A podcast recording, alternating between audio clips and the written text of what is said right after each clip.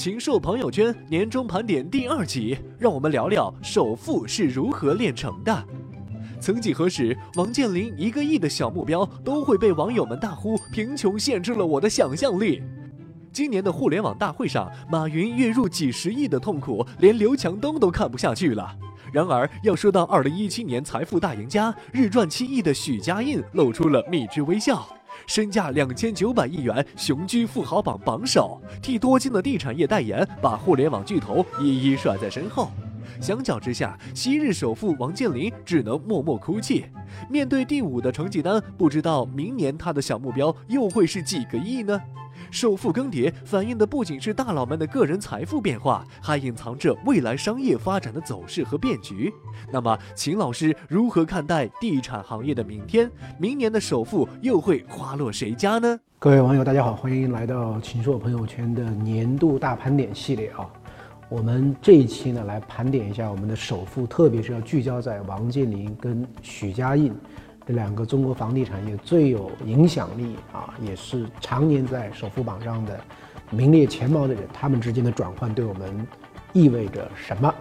那这两个人有什么样的相同不同？他们的这个战略决策以及他们对整个的啊这个战略判断的依据出现了一些什么样的变化，导致这一年的一个大翻盘呢？第一个呢，两个人都是大帅哥啊，你想这个许家印啊，这个有一张照片啊。呃，皮带哥啊，在两会我们这个啊广场上，这个春风得意的这个影像记者啊，这个爱马仕的皮带啊，成为一度的这个摄影记者狂杀胶卷的一个焦点。他的这个头发都是在广州农林下路一个专门的一个这个这个店里啊，专门的发型师给他做的。那么王健林呢，当然也是非常多才多艺。王健林呢，大家比较了解的，就王健林特别喜欢唱歌，其代表作。啊，一无所有啊，最爱是你，这个《霸王别姬》啊，这个等等等等啊，每一年的万达的年会啊，大概都要唱四到五首啊，而且呢，集团的这个公关部门呢，还要做 APP 啊，广泛的分发和推广啊，让这个形象呢，代表了万达的这样的一种啊高歌猛进的这么一种状态啊。某种意义上，王健林跟许家印也都是两个公司的这个 IP 啊，嗯，这是第一点。第二个呢？王健林在这个中国的足坛上啊，打造了万达王朝啊。在九十年代的时候，这个万达这个大连万达的这个足球啊，那个时候是郝海东一代啊，那是非常非常的这个厉害啊，多少年都是这个冠军。那么后来呢，这个许家印也这个啊迷上了足球啊，他那时候连足球场上跑是十一个人还是五十个人还是八个人他都搞不清楚。啊，但是他就觉得这个足球在中国应该未来应该有前途啊！中国这个大家喜欢足球，足球搞不上去，这个通过职业化的方法有个市场，哎，他就杀进去了。所以呢，这个应该说在这方面是有相似性。第三个呢，我个人认为呢，这两个人啊，都是中国啊个人奋斗这个白手起家的这个样板啊。我们现在说一下许家印啊，一九八二年这个是毕业于。武汉的钢铁学院啊，也不是一个特别出名的大学，所以分配到河南的五羊钢铁公司，从一个基层的技术员做起。然后在小平同志南巡以后呢，一九九二年就到广东去打工，叫这个，呃，这个中达公司啊。那当然生活还是非常的艰苦。刚去深圳的时候，他在这个朋友家的走廊里都住了三个月，啊，当了办公室主任以后，他这个啊，老婆啊，这个这个母亲呢，一家人要迁过去啊。啊，一家七口人跟别人合住，一共只有两房两厅啊，啊，所以这个日子啊是非常非常的艰难啊，把全部身心扑在工作上。到了一九九四年的时候呢，当时这个房地产啊这个热潮起来了啊，那么他呢就代表这个中达公司啊，这是这时候还是一个国有企业，代表中达公司呢去广州说去搞房地产，开了一个标志车，带了一个司机，带了一个出纳，带了一个这个办公人员，就一共四个人，到广州。到广州，他傻眼了，说这个自己连容积率是什么还不知道，那么要去搞房地产，而且听说要搞一个房地产，光盖章盖一百零八个啊，这个才能搞房地产。但是呢，这个许家印有强大的这个执行力啊，这个不折不挠的精神。结果当年立项、当年这个开工、当年销售，类似这样的八个当年强大的成绩，竟然都做到了。那么这样折腾呢？折腾到了这个啊，一九九七年前后啊，就帮着这个，这个广州的鹏达公司啊，这个时候啊，中达、全达、鹏达公司，那广州一年就挣了两个亿。挣两个亿的时候呢，这位这个许家印呢，这个先生的这个月入多少呢？啊，月入只有三千块钱啊！你看，最近有一个网上有一个这个网红经济学家叫任泽平啊，这个跳槽到恒大去，这几天炒得非常厉害，说月薪就有一百二十五万，二十六十二点五万元呢是基薪，六十二点五万元是综合奖金啊，全部的薪酬呢一千五百万，一个经济学家可以拿一千五百万，就现在你看这个薪酬是非常非常高了。那么他们的这个现在的总裁一年可能就是这个啊，这个五千万到一个亿之间这样的一个波动。但当年你想想看，为公司赚两个亿，那么只有三三千块钱，所以他就跟这个公司的啊这个负责人就说说，啊如果你一年给我十万二十万，我都会待在这里。所以我给你提一个建议，以后呢如果挣这么多钱啊，千万不要给这个经理人呢就这么少的钱。所以这个时候怎么了？就要自己创业了啊，因为这个积累了一定的经验，懂得房地产怎么开发了，那么这个时候就创造了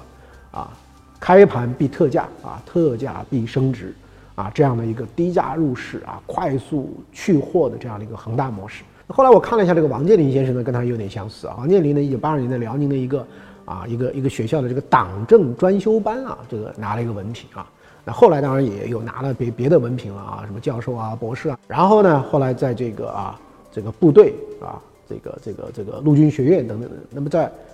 八十年代中期啊，去了这个大连的啊。西港区，那后来呢？从这里呢，这个下海，又自己呢去这个到西港区的房地产开发公司去当总经理。这个开发公司呢，再后来又转制啊，就变成今天的万达。那么这个王健林也是一个这个啊，这个极其坚韧不拔的人啊。当时说他曾经为了要拿这个批文要盖章啊，这个房地产公司要盖很多章才能动工啊，他可以在人家这个门口啊一站站大半夜啊啊，天天去站。那最后呢，你要见啊，这个这个可以说是啊，忍得了委屈啊，受得了这种痛苦，受得了打击，但是坚韧不拔。后来呢，这个王健林说他想去做这个这个商业地产，你这个商业地产怎么规划，怎么设计啊？那么去找老外，那么老外呢根本就看不起。那么这个时候怎么办呢？我就不信邪，我就自己弄。最后他要去搞这个文化产业，原来人家整个设计费一个大的项目啊，比如一千五百万，那么听说是万达，我要你四千万。那王健林觉得受不了这个啊，为这个这个这个屈辱啊，对吧？自己带着一帮人啊，日日夜夜还在那里这个画图啊，这个改呀，这个弄，最后也弄出来。那么第四个，这两个人什么特点呢？这两个公司的执行力都超强。那举两个例子啊，这个呃，王健林每年的这个年会啊，这大家提前几分钟坐定以后，那这个马上王健林要进场的时候，音乐响起，所有人站立起来。啊完全像是这个部队一样啊，这个纹丝不动，然后开始奏这个各种各样的这个国歌啊，万达的这个诗歌，然后王健林开始进来，啊，那在这个企业内部就是像一个啊 emperor 这样的。那么许家印也是如此了。许家印在这个内部的话，他因为高度注重这个执行力，所以你要是不接电话，不接电话，这个一次两次，然后就开始罚款啊，一罚可能罚两万三万啊。所以我一个朋友在那里啊，做到很高的职位啊，那么洗澡的时候都要老婆在外面拿着这个拿着他的手机。等在那里啊，万一有电话，他赶快去接啊，啊，所以这是执行力啊，这个两个公司啊，非常非常的这个强大啊，这个规范性、标准化，这个都非常强大啊。这两个公司有什么不相似的地方呢？啊，这两个公司不相似的一个重要的地方呢，就许家印呢押宝中国内地房地产升值啊，所以许家印呢为此啊，包括到香港去借这个永续债啊，所以一段时间大家认为他。惊险一跳，可能不一定能跳得过去啊。那么到今天为止呢，恒大整个的资产量一万五千多亿啊，其中的负债呢就一万三千多亿啊，所以它的这个负债水平呢是很高的。那但是呢，许家印他押对了一件事情啊，中国内地的房地产不断上升上升啊，啊，然后我买了很多的土地，我买了很多开发不下去的这个项目，然后一波这个啊春暖花开的房地产升值，那我一下子。这个利润都释放出来了啊！原来我可能四千块钱涨到六千块钱了，这都变成利润了。然后呢，我把这个赚的利润又还掉以前的永续债，我的这个净资产的负债率一下子下来，然后再引进战略投资者，帮我的负债率进一步下来。所以原来我是高杠杆高负债啊，现在我一看我变成是低负债低杠杆了。因此呢，这个股价的表现就扶摇直上。那么许家印今年一年涨出来啊两千多亿的这个身家。原因是什么？也就是今年一月份的时候，它的股价只有四块多，而后来呢，最高的时候涨到三十多块钱啊。我做这期节目之前，我看了一下，还有二十六七块钱。所以这个完全是资本市场的估值变化了。资本市场的估值变化是因为它的基本面变化了，基本面变化是因为它当年押宝高风险去押宝。那么王健林呢，在二零一七年啊，啊这个啊应该说是他的一个这个比较郁闷的一年呢。第一个原因呢，前几年国家鼓励民营企业走出去的时候，他做了大量的对外投资，啊，那么对外投资呢，其实从资产配置的角度是好的，是分散风险的，但是呢。如果整个中国这个经济体，它整体的增长率很高，它的这个房地产的价值在不断上升，而国外的这个回报率不高的话，其实你就不如用 all in 的一种策略，就全部压住中国。这个许家印的策略就全部压住中国内地的这个房地产，而这个王健林呢，那么他去这个啊压了很多国外的这个资产，而且不仅有房地产压，还要压这个国外的这个文化产业等等等等啊，院线啊、片场啊，这个等等等等。所以这样的话呢。这个本身的这些投资，这个回报啊就很有限啊，有有问题。然后呢，又被当成是啊非理性投资的啊这样的一个这个打击对象。所以呢，这个王健林这一年呢，我觉得出现了一定的方向性的错误。那不得不把自己内地的这个万达城和万达酒店啊，基本上是这个出让啊，给了孙宏斌和这个富力啊。那么，所以今年一年啊，啊这个在整个的啊，胡润榜上的这个主要的这个前一百名的富豪的平均的身家涨了百分之六十的情况下，它下降了百分之四十啊，它逆向，它逆向，所以呢，这就是这个方向性出现了很大的这个问题啊。所以说，形势比人强，就是大势你如果没有压对，就出问题了。那么原来呢，你认为说你香港的公司退市以后可以很快的回 A 上市啊，享受 A 股的这个高估值，但是呢，你因为出现了这样的一些问题。所以你这个上市呢又遥遥无期啊，上市不断的往后延。那么你当年筹集的资金，去私有化的这些资金，你还要还的利息呢，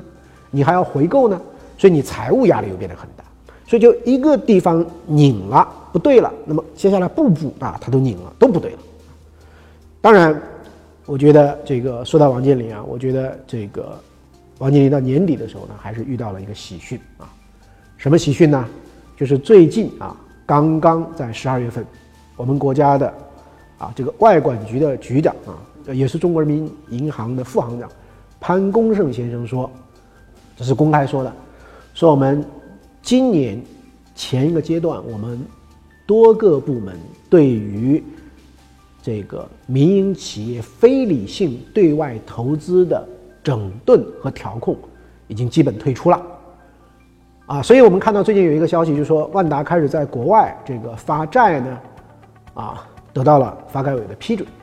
那换言之说呢，经过了万达这一段时间的这个调整和跟方方面面的沟通，以及这个资产的处置啊，包括在海外有些资产也处置了。那么我个人认为呢，又重新得到了中国主管部门的这个信任啊。那我觉得这个对于万达来讲呢，是一个非常正面的消息。那万达如果说能够得到更多的金融支持，万达能够喘过来这样一口气。那我觉得以王健林的智慧啊，以万达整个公司的一个执行力啊，我觉得万达有可能会这个触底反弹啊，触底反弹。他认为中国的房地产三十多年调控了十一次，三四年、四五年就来一次，所以一个公司呢，其实对于未来的这个啊这个现金流的预判是往往是这个容易出问题的。因此呢，他说我就不搞那个。那而商业运营呢是比较稳定的。为什么商业运营比较稳定呢？你一个万达广场，你做商业运营，它的核心是什么呢？它的核心是消费啊，而中国的消费每一年的增长是非常稳定的，所以他希望回到一个比较稳定的商业运营的模式里面，而不是再回到那个周期性调整啊，天天提心吊胆、对未来预期不确定的那个模式里面。我觉得其实这个里面包含着啊，它是一个这个商业战略方面的深入的思考。所以我认为有这样的一个智慧，再加上现在又取得了各部门的一个基本信任呢，啊，我反而认为说王健林的这个未来啊，啊，起码这个跟二零一七年相比。啊，我觉得会是这个啊，碧海蓝天啊，会出现另一番的这个景象。我们刚才啊，就把这个啊方方面面的这个富豪的这个啊转型转换呢，跟大家做了一个这个分享啊。我相信明年的这个富豪榜啊，从我的判断来讲，这个马云、马化腾为代表的新经济的力量，还是会继续的这个蒸蒸日上。而许家印呢，如果说能够这个顺利的回 A 上市，那么我个人认为呢，许家印还是很有可能是首富的。那如果不能够顺利回上市的话呢，我认为新经济将代替房地产，将登顶中国的首富榜，因为中国明年总体的一个房地产的这样一个态势啊。我觉得不太可能像以前那样，那继续高歌猛进了。但是呢，我认为中国互联网的一个红利远远没有结束啊，所以啊，马化腾、马云他们的这个势头，我觉得是无法去这个这么抑制跟跟这个克制。所以我相信，明年中国的首富呢，大概率的啊，应该不再是这个房地产了。我自己觉得，这对于我们整个中国经济的结构来讲，应该是一个福音。你也可以在大头频道战略合作伙伴喜马拉雅 FM 收听本节目音频。近日，美国推出力度空前的减税方案，欲打响全球资本争夺战，引起了一系列连锁反应。以德国为首的其余六个 G7 国家均视特朗普的减税方案是损人利己之举。一旦减税政策落地，至少会波及欧亚这两大权重最大的经济板块。那么，中国该如何防止资本外流，避免人民币贬值呢？针对性的大幅减税是否可取？结构性减税的关键又是什么？且听秦老师为您慢慢道来。